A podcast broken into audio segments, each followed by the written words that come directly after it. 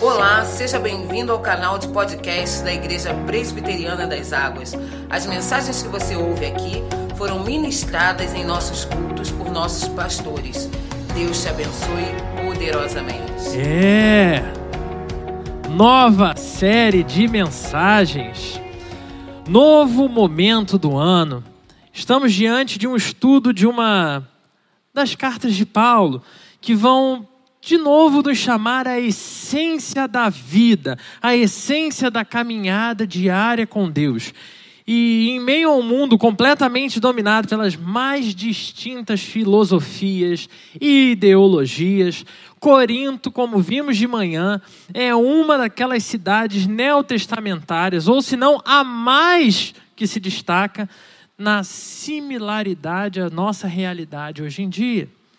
Se você quiser saber mais a respeito, como eu já cantei a pedra aí, só você dá uma olhadinha depois na mensagem da manhã vários detalhes sobre a cidade, sobre a estrutura, que vão servir de ponto de partida para muitas das nossas conversas daqui para frente. Alguns dos conceitos básicos abordados aqui são consequência do que a gente viu nessa primeira mensagem. Então, entenda, meu irmão, minha irmã, se você ainda não ouviu, durante a semana você vai ter que ouvir, porque várias vezes a gente vai retornar a alguns dos conceitos apresentados lá. Logo, Procure lembrar sempre, sempre, sempre, sempre, que nenhum texto bíblico foi escrito destituído de contexto ou público-alvo. Então é sempre importante a gente passar por essa estrutura antes de trazer a mensagem para nós. Dito isso, te convido a refletir sobre o que de fato é vital na vida de homens e mulheres que entendem o que é o Evangelho. E ao longo dessas duas cartas, veremos sim um empenho profundo de Paulo, não só em esclarecer questões essenciais à dinâmica da fé, como também apontar para aqueles irmãos o que é verdadeiramente o Evangelho. Uma das questões muito utilizadas como atrativo ao Evangelho é o seu poder para realizar grandes coisas. Quem nunca ouviu algo do tipo? Venha e será curado. Venha e achará um emprego melhor. Venha e encontrará o grande amor da sua vida. E toca até aquela música, né, sentimental no fundo. Venha e algo maravilhoso vai acontecer na sua vida, na sua família, na sua história. E o texto de hoje nos apresenta o quão contraditório esse tipo de convite pode ser diante do que Deus nos apresenta que é essencial. Não por falta de poder para fazer nenhuma dessas coisas. Meu irmão, minha irmã, se você ainda busca né, encontrar o amor da sua vida, continue buscando no Senhor. Tá? Cada coisa a seu tempo. Né? Se essas outras coisas que a gente falou aqui você busca, busque no Senhor. Mas não busque ao Senhor só como uma forma de obter essas coisas. Então vamos devagar, sem pressa. Abra sua Bíblia, primeira carta de Paulo aos Coríntios, capítulo 2 eu vou fazer a leitura de cinco versículos, do versículo 1 ao versículo 5. E eu vou te convidar a acompanhar a leitura e depois manter a sua Bíblia aberta ao longo da exposição. Primeira carta aos Coríntios, capítulo 2, versículo 1 ao versículo 5.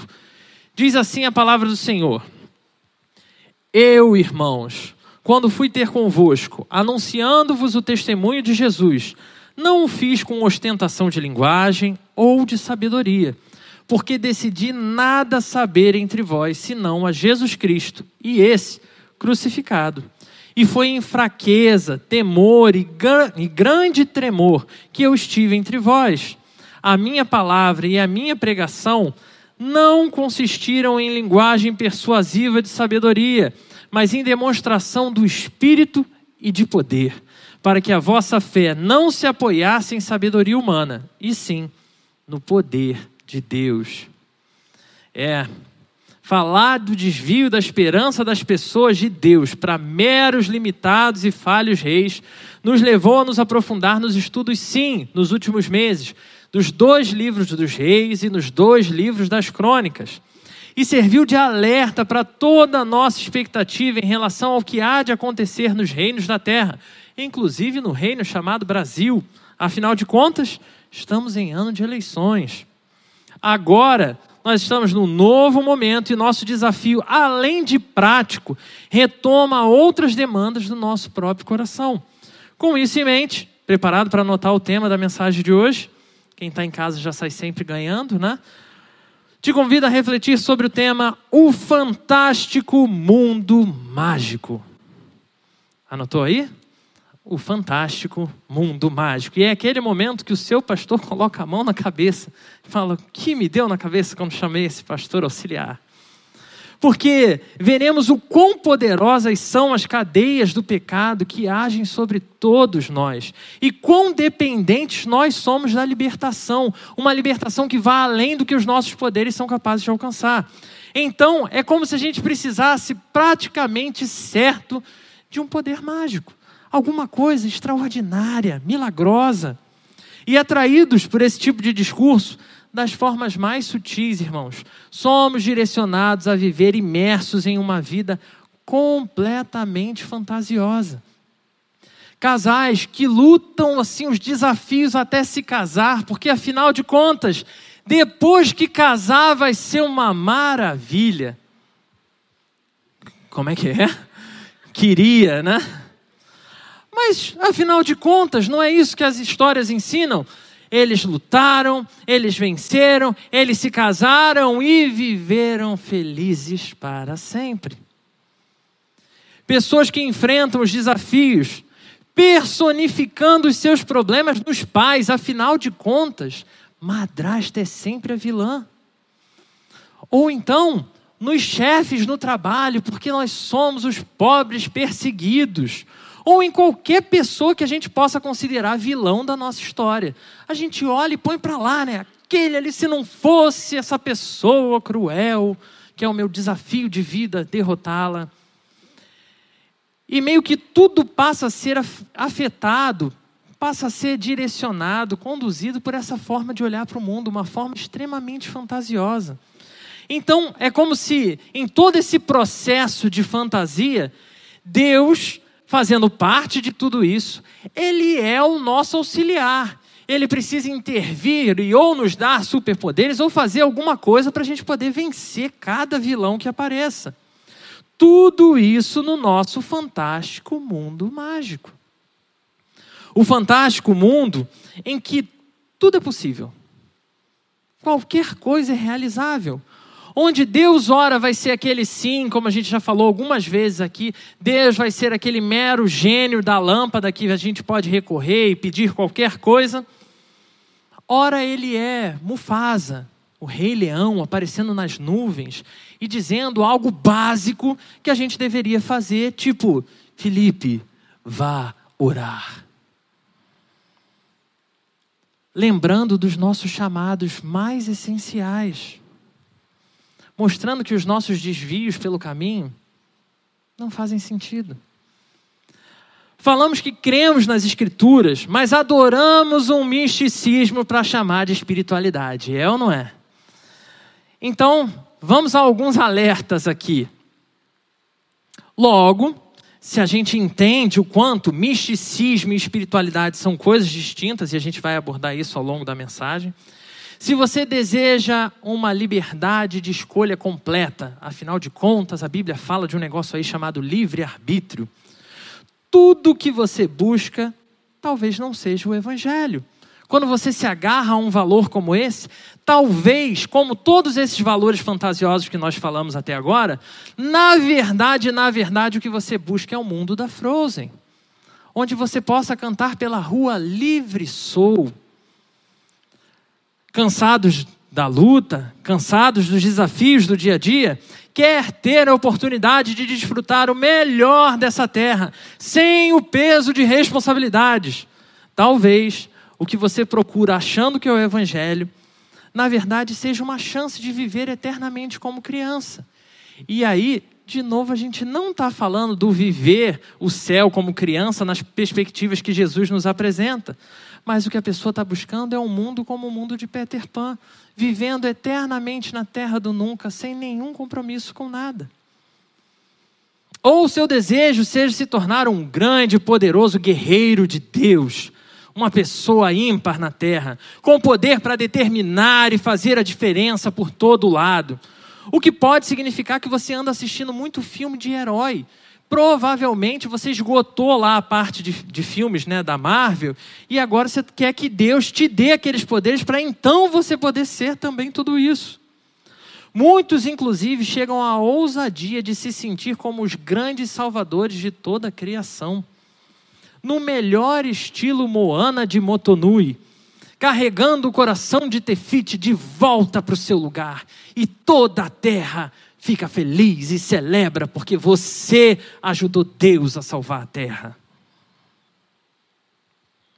Eu sei, meu irmão, minha irmã, até pelas carinhas de alguns aqui, que talvez você não tenha entendido algumas das referências que eu citei. Mas uma coisa que não pode fugir do que a gente está colocando aqui diante do que Paulo vai nos advertir é quantas e quantas vezes, através de histórias e ideias completamente secundárias, a gente não se agarra a outras coisas para dizer que são importantes na nossa vida, enquanto o Evangelho vira só um pedacinho dela. E a gente pega essas coisas para dizer: você precisa disso, então Jesus pode te dar. Vem para Jesus por conta disso. E não é disso que se trata o Evangelho. Muito acontece, muito dessa história, dessa perspectiva se repete exatamente pelo agir baseado no fantástico mundo mágico. E que muitos vão chamar esse fantástico mundo mágico de evangelho, como se isso fosse viver a caminhada com Cristo. Mas ao falarmos de mundo mágico, não estamos excluindo também as apostas no método científico como melhor resposta para tudo na vida. E aqui, irmãos, eu tenho apenas 36 anos. Eu sei, parece um pouquinho mais, mas não é o caso.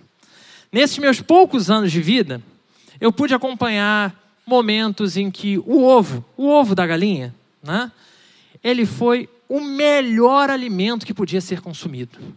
Você devia comer 20 ovos por dia, sua pele vai ficar bonita, seu cabelo vai crescer cabelo, vai o dente crescer, tudo vai acontecer, vai ser maravilhoso. Depois eu vi isso cientificamente comprovado, publicado em revistas, né, divulgado na televisão. E todo mundo sabe, se foi para a televisão é porque é verdade. Depois, eu vi assim mesmo ovo que era maravilhoso ser considerado o pior alimento. Afinal de contas, a gordura que tem na gema pode matar, vai entupir as artérias do seu coração. Você não pode consumir mais do que dois ovos numa semana. Coitada da gema, né? Sempre vilã. E agora, mais recentemente, de novo, esse mesmo ovo da galinha volta ao posto de melhor alimento para o ser humano. Só perde para o leite materno. Fora leite materno, e eu espero que vocês não consumam leite materno, tá, irmãos? Então, o ovo é a melhor coisa que a gente pode consumir. E o que, que eu quero apontar com isso? É exatamente as mudanças que a gente vai vendo acontecer, porque os dispositivos vão avançando, a ciência vai avançando, o conhecimento humano vai avançando. E outrora as verdades, então, absolutas, que diziam que algo era maravilhoso ou que algo era terrível, são superadas por outras, por novas verdades absolutas, cientificamente comprovadas. Até que novas perspectivas surjam. Veja bem, de maneira nenhuma estamos dizendo que Deus não possa fazer coisas extraordinárias, como eu citei aqui nos filmes, né, na maior parte da Disney. Ou mesmo que Deus não possa sobrepor verdades na nossa história, com o objetivo de preservar o seu plano perfeito para nós. Inclusive, meu irmão, minha irmã, a ciência também é um meio pelo qual Deus revela cuidado a todos nós remédios, vacinas, cirurgias são ferramentas divinas para cuidar dos seus servos. Mas nenhuma dessas coisas, nenhuma evidência, nenhuma fundamentação pode ser mais básica do que a que Paulo está apontando aqui. E é no meio desse turbilhão de ideias, no meio desse turbilhão de filosofias, no meio desse turbilhão de doutrinas, inclusive, que Paulo vai escrever o que a gente viu no versículo 1 e versículo 2, dizendo: eu, irmãos, quando eu fui ter convosco, anunciando-vos o testemunho de Deus, não o fiz com ostentação de linguagem ou de sabedoria, porque decidi nada saber entre vós. Não importa o que era moda, não importa o que estava fazendo sucesso, senão a Jesus Cristo e esse crucificado. E aí você diz: Uou! Porque se você já conheceu o dilema, né, sabedoria, loucura, que foi apresentado de manhã, ou na mensagem pela manhã, você entende o peso que esses dois versículos que a gente acabou de reler aqui deve ter na vida do crente. Porque o que parecia ser um estilo de vida pleno, um estilo de vida desejável, o que parecia ser de fato sabedoria terrena para todas as pessoas, o que se destacava como uma forma de reconhecimento público, como um mestre, como um influencer, como alguém importante, seja onde quer que essa pessoa chegue. Tudo que parecia definir alguém como referência não necessariamente fará parte da vida de um homem, de uma mulher de Deus. Tudo que parecia compor um perfeito atrativo para a pregação do Evangelho, para Paulo, não significava absolutamente nada. Seja por atração de né, resultados miraculosos, seja atração por apresentação de grandes provas filosóficas ou ideológicas da existência de Deus, nenhuma informação nenhum atrativo, nenhum resultado, nada será suficiente para ocupar o lugar do atrativo principal. Tão convencido Paulo estava da superioridade da palavra da cruz em relação à sabedoria do mundo e do propósito de Deus para usar insignificâncias humanas para a revelação da sua sabedoria em Cristo, que resolveu, quando estava pregando ainda em Corinto, fazer isso com toda simplicidade, com fraqueza, mostrando no seu discurso quão, quão trêmulo ele estava, sem ficar de firula, sem enfeite, para que somente a dinâmica da cruz de Cristo pudesse ser experimentada por todas aquelas pessoas. Isso foi para atingir um único objetivo: que a fé e a confiança daqueles irmãos de Corinto se fundamentassem não em sabedoria humana, mas no poder de Deus isso nos leva à necessidade de fazermos algumas perguntas aos nossos corações. Eu quero te convidar a fazer três perguntas ao seu coração nessa noite. A primeira delas é, preparado para anotar, para a gente discutir no nosso núcleo? A primeira delas é: onde está fundamentada a sua fé? Aonde está fundamentada a nossa fé? Para Paulo a resposta era bem simples, irmãos. Sua fé estava fundamentada no Cristo, o Cristo crucificado, o Cristo morto, o Cristo ressuscitado. Ele não precisava de nenhuma outra coisa para atrair nenhum homem, nenhuma mulher. Como não precisava oferecer nada além disso para atrair ninguém para a mesma fé. Paulo se percebia como um mero mensageiro, porém com uma mensagem realmente preciosa, uma mensagem cheia do poder do Espírito Santo. E melhor do que isso, sua mensagem era tão imponente, porque essa mensagem, irmãos, diferente de muitas das histórias falaciosas dos deuses e do misticismo daquela época, a mensagem de Paulo era uma mensagem 100% baseada em fatos reais. E como se ainda não fosse o suficiente, essa mensagem é capaz de produzir resultados eternos. Você não vai ter contato com esse conhecimento de uma divindade e ter uma lavoura abençoada, ter um trabalho abençoado, você vai ter a sua vida eterna na presença dessa divindade. Essa é a mensagem de Paulo. Então, por que basear sua fé em qualquer outra coisa? Por que basear a minha fé no, no Evangelho na verdade, transferindo ela para métodos, para modelos, para estruturas. Por que fundamentar nossa fé no que homens fazem ou deixam de fazer? E aqui, irmãos, eu preciso evidenciar alguns pontos bem perigosos dessa caminhada, né? Porque sei o quanto de sofrimento, homens e métodos podem produzir no nosso coração. O quanto métodos errados, deturpados fazem mal. O quanto pessoas, até que em algum momento tiveram uma boa intenção, mas que se perderam no caminho do evangelho, como a gente vai ver que aconteceu com alguns, passam a massacrar irmãos pseudamente pela forma de amar ao Senhor, mas unicamente valorizando o desejo dos seus corações exigências preliminares para desenvolver uma caminhada com Cristo, discursos de afastamento de todo homem e mulher que seja diferente, que pense diferente, para aproximação apenas daqueles que são parecidos conosco, gostam das mesmas coisas que nós e fazem as mesmas coisas. Ou mesmo ainda, péssimas lideranças com as quais a gente teve convivência. Todas essas coisas, irmãos, são terríveis males que existem dentro da igreja. E eu seria mentiroso se eu não dissesse para você que isso existe. Assim como em qualquer outro lugar que você andar, que você trabalhar, que você conviver, existe esse tipo de gente lá. Pessoas más, pessoas manipuladoras, pessoas cruéis, pessoas sem nenhum compromisso com o Senhor. É, mesmo dentro da igreja, pessoas que estão ali para ocupar um status, para ganhar alguma relevância, sem ter de fato submissão de vida a quem Jesus Cristo é. E nesse ímpeto de apenas estar ali para ocupar uma posição, seguem apenas os desejos do seu próprio coração, destruindo qualquer outra pessoa que esteja no caminho. Então, os poucos que sobrevivem às torturas dessa péssima liderança acabam transferindo a sua lealdade do Evangelho, da figura de Jesus Cristo, para homens e mulheres que são os super especiais. Afinal de contas, esses são aqueles que chegaram lá, aqueles que sobreviveram a todos os desafios. Eles lutaram e alcançaram a glória lá dentro.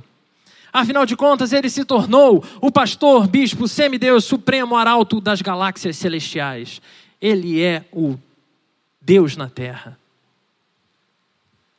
Nos apegamos a esses líderes com muito poder e nenhum compromisso real com o Evangelho.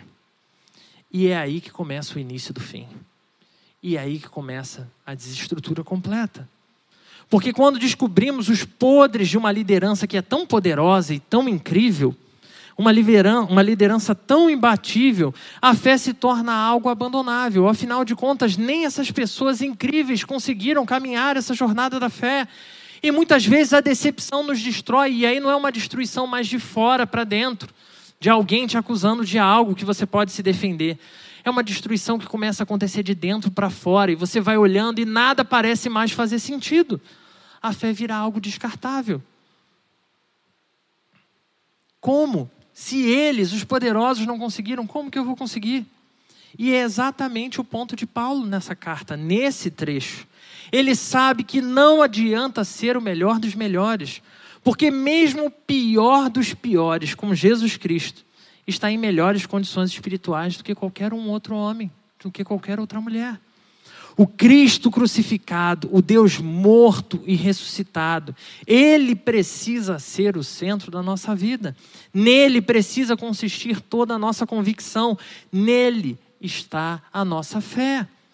As outras coisas podem nos oferecer formas de viver, formas de compreender o mundo até bem razoáveis, bem interessantes para a gente avaliar muita coisa, mas jamais devem se tornar mais relevantes do que a nossa fé em Jesus Cristo. E aqui começamos a entender que, assim como precisamos sim refletir onde está fundamentada a nossa fé, se é em Jesus Cristo, na sua figura, no que ele fez e nos impactos do que ele fez na minha vida, ou no que homens e mulheres fazem, no, nas ideias que me são oferecidas, nas filosofias, nas ideologias, nas doutrinas. Precisamos entender de onde vem a nossa convicção.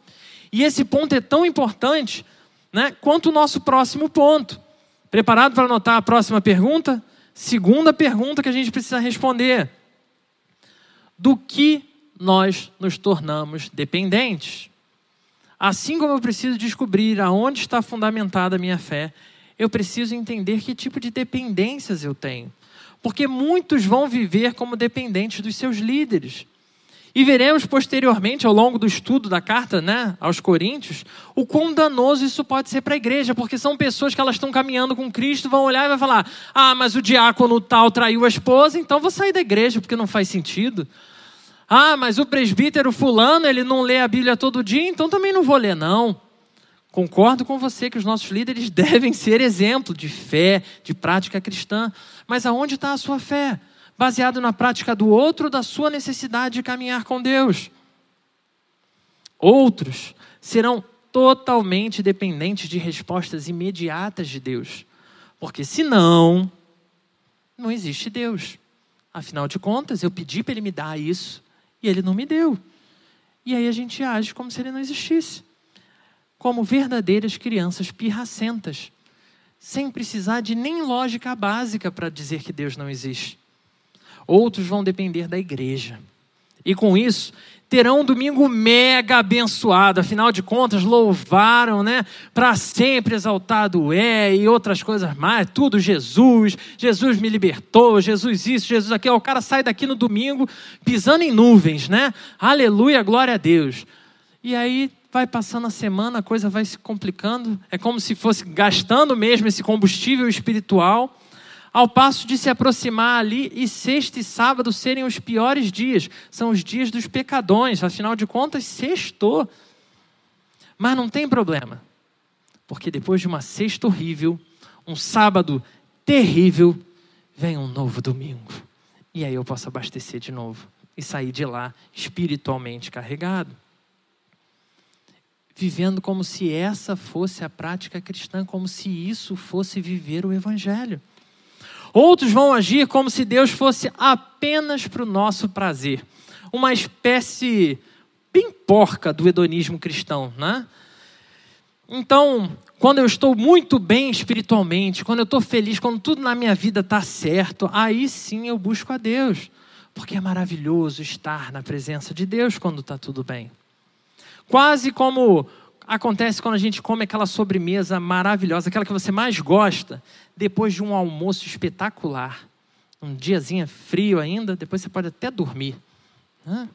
Aprendi com o nosso pastor.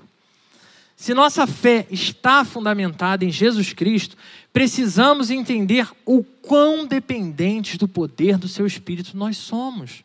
E isso não é uma coisa que eu posso abastecer e depois esperar acabar. Paulo, entendendo isso, sabe que muito além dos seus argumentos, esse Espírito que foi poderoso o suficiente para trazer Jesus Cristo de volta à vida, também tem poder para transformar, para dar vida a um coração degenerado como o meu e como o seu. Afinal de contas, foi o que fez com o coração de Paulo. Ele sabia que, muito além da habilidade que qualquer pregador podia ter, o verdadeiro agir do Espírito Santo, o agir Deus Todo-Poderoso é um agir tão incrível, tão supremo, que pode inclusive colocar no coração mais amedrontado e inseguro a certeza de que existe um Deus, um Deus que nos ama, um Deus que nos cuida, um Deus que caminha conosco todos os dias. Esse é o espírito que convence, sim, ainda hoje, cada um de nós do pecado, do juízo e do mal. Esse é o espírito que nos adverte quanto à corrupção da fundamentação da nossa fé, mostrando equívocos que a gente carrega na nossa vida sem nos dar conta, nos chamando de volta para Jesus Cristo, nos convidando a abandonar as nossas idolatrias todos os dias, nos convidando a abandonar toda e qualquer outra figura desviante que corrompe o fundamento da nossa fé.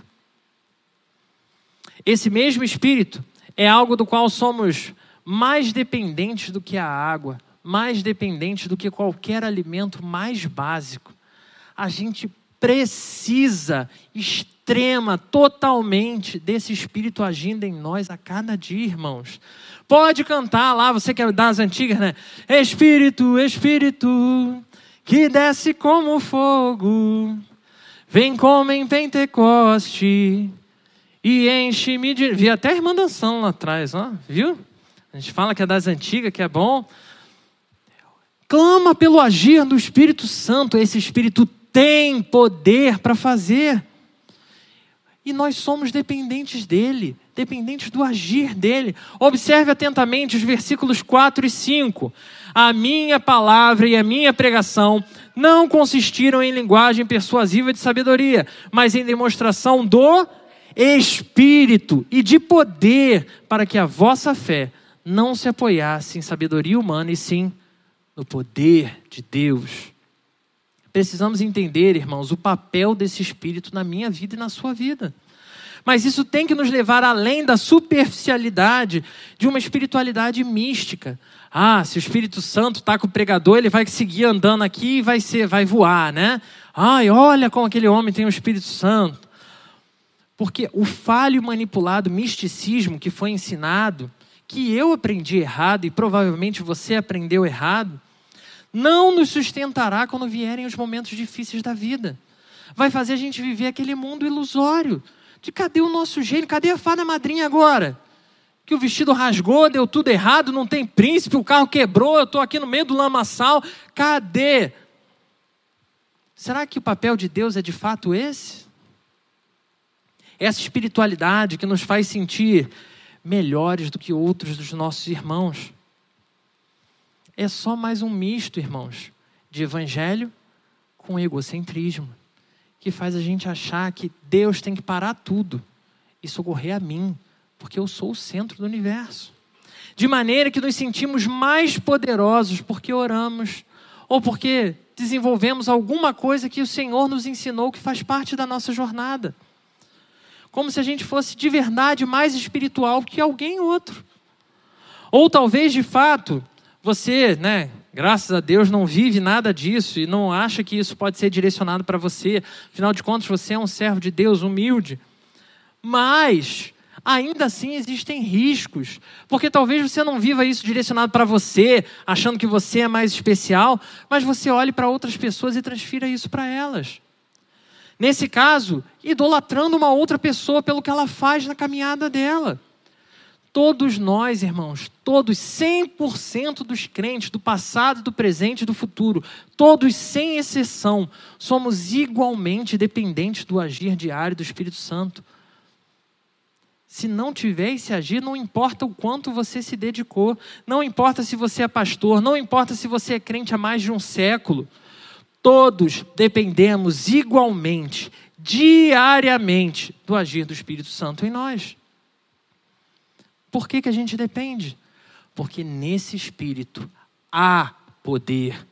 E isso, meu irmão, minha irmã, alguns dos autores que a gente consulta né, sobre problematizações da vida cristã nos nossos dias vão dizer que vão defender a hipótese de que muitos de nós deixamos de viver na dependência desse espírito simplesmente porque a gente não acredita que ele tem poder para fazer na nossa vida. Como se seu poder fosse um poder meramente teórico, como tantas outras coisas que a gente aprende. E esse tipo de crença é apenas mais uma das crenças que Paulo nos diz que vão ser crenças dominadas pela sabedoria humana. Coisas interessantes de você saber, coisas interessantes de você refletir, e que acabam dominando o seu coração. Não, Deus tem poder. Olha como ele fez lá no passado. Ele abriu o mar vermelho. Olha como ele fez. Mas afinal de contas, né? Hoje, se a gente for olhar hoje, meu irmão, minha irmã, quantos cânceres você já viu ser curado? Quantos tumores você já viu serem curados milagrosamente? E essa é a parte da minha história que eu adoro compartilhar. Essa os jovens já conhecem, né? Porque o meu Deus me curou de um tumor no intestino, milagrosamente. E eu tenho exame para mostrar que eu tinha, e eu tenho exame para mostrar que eu não tenho mais. Porque o Deus que faz grandes coisas no passado, ele faz grandes coisas no presente. Mas, né, meu testemunho não para aí. Assim como eu tenho toda essa possibilidade de mostrar o agir de Deus na minha vida, me deixando de novo saudável para a glória dele, eu também fui curado por um cisto na cabeça. É, porque assim, um só, né, é desafio pouco. Só que o da cabeça eu tive que fazer cirurgia. E a gente morreu de medo. A gente passou por momentos terríveis de desespero, mas Deus estava lá. E eu fui curado através de um procedimento cirúrgico ação de Deus, cuidando de mim. Seu espírito cura usando médicos e remédios. Assim como perdi pessoas que eu amava. Com problemas simples de saúde. Porque o mesmo Espírito que tem poder para curar milagrosamente, o mesmo Espírito que tem poder para curar usando qualquer mecanismo, ele é o Espírito que tem poder para chamar para si quando chega a hora daqueles que são seus. A gente tem que parar de ficar idolatrando determinadas ações de Deus como se só aquelas ações de Deus fossem manifestação de poder. Todo o poder está nas mãos do nosso Senhor. Esse Espírito ele é totalmente poderoso para fazer do jeito que ele quiser. A pregação de Paulo estava carregada desse poder. Esse culto acontece hoje, irmãos, carregado desse mesmo poder. Porque sem isso, tudo não passaria de mais uma obra de ficção. Mais uma coisa legal que você passa algum momento e depois volta para a sua vida esquecendo o que aconteceu aqui.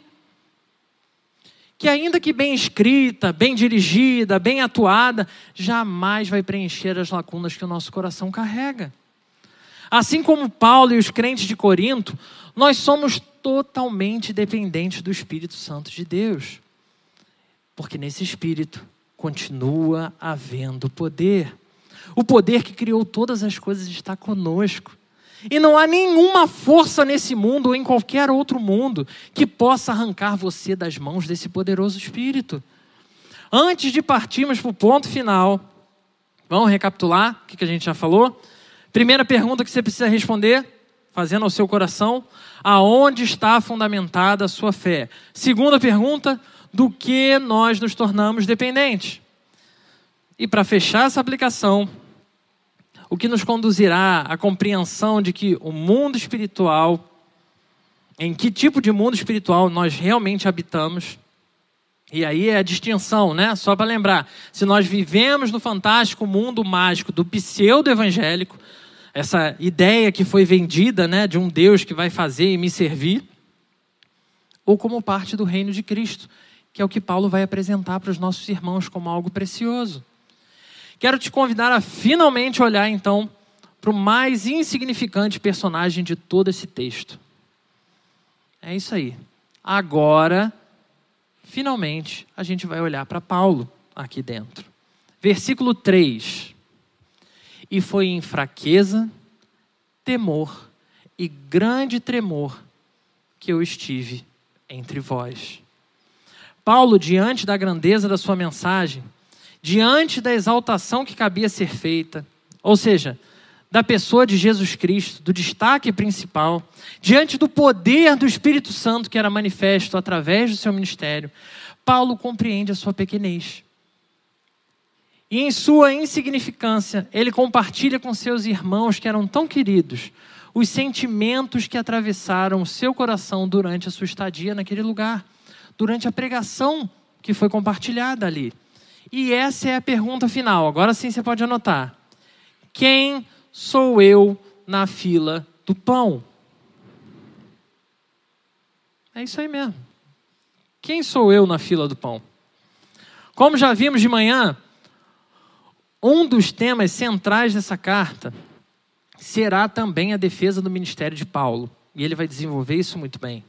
Mas nesse trecho de hoje, essa não é a sua maior preocupação. Ele se debruça em apresentar o quanto pregar a notícia mais importante de toda a história. Não tem nenhuma relação com a competência do pregador. Ele nos mostra que mesmo os mais experimentados servos de Deus tremem diante do compromisso de carregar essa mensagem tão preciosa. Mas isso de maneira nenhuma deve ser uma desculpa, irmãos, para a gente se paralisar, para a gente evitar falar dessas coisas. Pelo contrário, entender a nossa pequenez, entender o nosso lugar, deveria ser o suficiente para nos fazer compreender o quão indigno nós somos nós não somos nada, nós somos poeira. Pois apesar de sermos tão imensamente indignos, o amor derramado a nós é tão imenso que não faz sentido nenhum você guardar isso só para você. Se é o amor do nosso Senhor que abunda no seu coração, esse amor precisa também ser derramado sobre a vida das pessoas ao seu redor. O que Paulo está demonstrando àqueles irmãos é: ser cristão significa ser um time de missionários que amam o Evangelho e compartilham através dos nossos relacionamentos, para a glória de Deus e transformação da nossa cidade. Não temos nenhuma desculpa que faça, que seja coerente diante das, da palavra do nosso Senhor, diante das Escrituras sagradas, para não executar esse compromisso. Afinal, se a fundamentação da nossa fé está em Jesus Cristo, o Cristo crucificado, e se o poder do Espírito Santo é o que nos move, e é a única coisa capaz de, de fato, dar vida aos corações, nosso compromisso, meu irmão, minha irmã, é a parte mais fácil desse processo. De todo o esquema de salvação, de transformação de vida, a sua contribuição vai ser a menor, a mais insignificante, mas ainda assim, ele te deu valor para você conseguir fazer isso. Quem é você para tirar o valor que ele colocou em você? Nós não somos ninguém na fila do pão. Isso é um fato. Deus podia ter salvado qualquer outra pessoa melhor que eu, melhor que você. Mas Ele escolheu você. Ele alcançou e Ele está transformando você, apesar do seu coração duro, apesar das suas dúvidas e inseguranças, para que você, meu irmão, minha irmã, seja o instrumento de Deus nas mãos dele. Não se deixe enganar, não caia na cilada de comparar a sua vida com a vida de outros servos de Deus. Não se compare com outros obreiros e obreiras. Olhe para o seu Senhor e a grandeza dele. Compartilhe a mensagem que vale a pena. Mostre que apesar de você e tudo que você fez e tudo que você viveu, ele continua te amando e te transformando, porque ele não faria isso pelas outras pessoas. Não para você continuar vivendo no evangelho do mundo da lua, um mundo mágico e fantasioso, onde mentiras santas são contadas, né? Porque você engana a pessoa, mas para trazê-la para Jesus. Afinal de contas, ele está perdido. Não foi uma mentira tão ruim, mas de verdade, comprometido com seu Senhor, vivendo o verdadeiro Evangelho. Onde, apesar de tudo que esse mundo nos tiver a oferecer, ou tudo que eu e você tivermos que passar, que apesar de todo medo ou insegurança, que as diversas situações da vida vão nos levar a temer e até tremer, irmãos, que o poder do Espírito de Deus te fortaleça. Que a firme base da nossa fé em Jesus Cristo nos sustente nos momentos mais tenebrosos. E que fielmente sejamos habilitados a compartilhar a palavra, a testemunhar o que Deus tem feito. Que nessa noite, meu irmão, minha irmã, você saia daqui certo do que o nosso Deus é capaz de fazer. Que o poder dele é imenso, não há limites para ele. Porém, não mais refém de fábulas malucas, de desenhos ficcionais como meta de vida, mas certo do poder que alcançou você, por amor a você. Certo de que ele não vai desistir porque você não dá conta, porque você é incompleto, porque você está quebrado certo de que Ele te acompanha no seu processo de transformação diariamente. Mesmo quando você falha, Ele continua fielmente cuidando de você. Para que você então testemunhe por todos os lugares onde você passar. Uma música muito antiga que ficou na minha cabeça a semana inteira, que diz assim: vou tentar, né? Eu sei que foi pago um alto preço para que contigo eu fosse um meu irmão. Quando Jesus derramou sua vida, ele pensava em ti, ele pensava em mim, pensava em nós. E nos via redimidos por seu sangue lutando o bom combate do Senhor. Lado a lado, trabalhando, sua igreja edificando e rompendo as barreiras pelo amor. E na força do Espírito Santo, nós proclamamos aqui que pagaremos o preço de sermos um só coração no Senhor. E por mais que as trevas militem e nos tentem separar, com os nossos olhos em Cristo, unidos iremos cantar. Nos momentos difíceis, que o seu coração seja preenchido pela certeza absoluta de que Deus está com você, de que Ele chamou homens e mulheres quebrados e imperfeitos como você para caminharem juntos, numa mesma direção, apoiando uns aos outros, lembrando que o mundo vai fantasiar muitas coisas lá fora, que os desafios serão imensos e muitas vezes a gente vai ser atropelado por cada um desses desafios, mas nunca, nunca estaremos sozinhos. Que o Senhor preenche seu coração com esse poder, com essa certeza. Oremos ao Senhor. Deus, obrigado, Pai.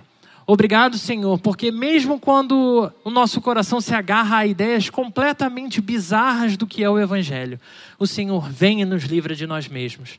Obrigado, Senhor, porque o Senhor nos lembra que o Senhor, em seu ato supremo de amor, resgatou homens falhos e não homens perfeitos. Obrigado, Senhor, porque quando o Senhor nos coloca no lugar, não é como uma forma de nos humilhar, mas é para nos mostrar que o Senhor fez o que era preciso por nós e que a nossa parte é tão pequena, Senhor. Então não nos deixe abrir mão dessa parte. Ajuda-nos, Senhor, a viver como um corpo de verdade, a entender, Senhor, o agir do teu poder em nós e através de nós. Que o nosso compromisso com o Senhor nos leve a de verdade uma vida missionária. Que o nosso compromisso com o Senhor nos leve, Senhor, a compartilhar os nossos pecados com os nossos irmãos, não para escândalo, mas para que a gente possa enfrentar cada pecado e encontrar no Senhor o suporte necessário. Deus, tem misericórdia de nós e ajuda-nos, Senhor, a confiar que, apesar de tudo, o Senhor nunca desiste de nós. Por isso, Senhor, podemos acreditar que não é necessário um superpoder, porque todo superpoder que era necessário, o Senhor já agiu e já realizou. Então, ajuda-nos a confiar. Em nome de Jesus. Amém.